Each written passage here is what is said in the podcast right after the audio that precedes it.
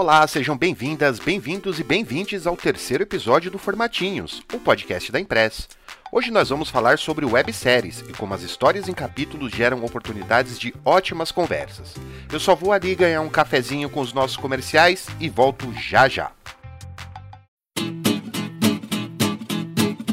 Sexta-feira chegou e você já está se programando para sextar, mas quando dá uma olhada na agenda, vê mais reuniões do que uma banda de rock antiga. Não se desespere! Com o Reunanina Não, as reuniões de sexta vão para os seus devidos lugares, às quintas ou segundas-feiras. Eu usei o Reunanina Não e o resultado foi incrível! Agora consigo tocar minhas pautas na sexta e ainda sextar demais!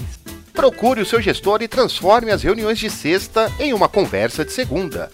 Reunanina não, com ele até as reuniões vão sextar.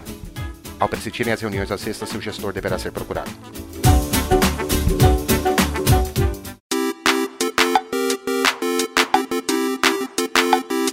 Voltamos com o nosso programa para falar de algo que se tornou um dos pilares da produção de conteúdo nos últimos anos: as séries. Conteúdo de série não é novidade e já vimos em diversos formatos durante toda a nossa história.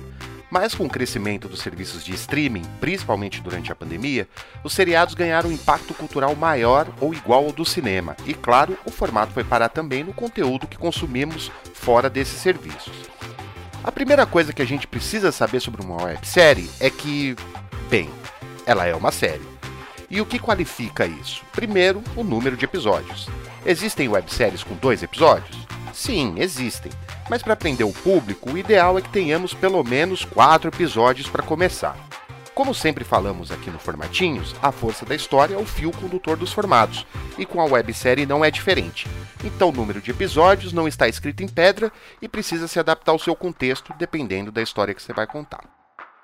O tempo de cada episódio também varia, podendo ir de um minuto a uma hora. Claro, com o consumo de vídeo cada vez mais dinâmico nas redes, é ideal ter parcimônia quanto ao tempo, diluindo o conteúdo ao longo dos episódios.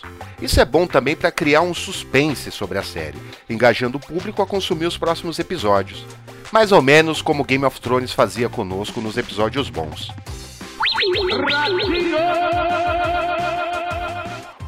E não menos importante, a história ou as histórias têm de ser poderosas. Pode parecer que eu estou chovendo no molhado, mas serializar um conteúdo não é apenas colocá-lo em capítulos. A história tem que ter o poder de continuar engajando o público a consumi-la. Uma data comemorativa ligada a um setor, por exemplo, pode render uma série com personagens que trabalham para a marca. Ou ainda, a chegada de um novo funcionário pode ser documentada para gerar um conteúdo como marca empregadora, mostrando o dia a dia de quem chega na empresa. De novo, as opções são infinitas, mas devem ser avaliadas sempre com o olhar do impacto da história para as pessoas. A periodicidade também é um ponto importante. O ideal é trabalhar entre o semanal e o quinzenal, dependendo do tamanho do projeto. Vale lembrar que a produção de uma websérie demora um tempo um pouco maior que a de um vídeo único, e o planejamento prévio é essencial para entendermos como vai funcionar esse cronograma. Por isso, recomendamos episódios quinzenais, que equilibram o tempo de produção e publicação.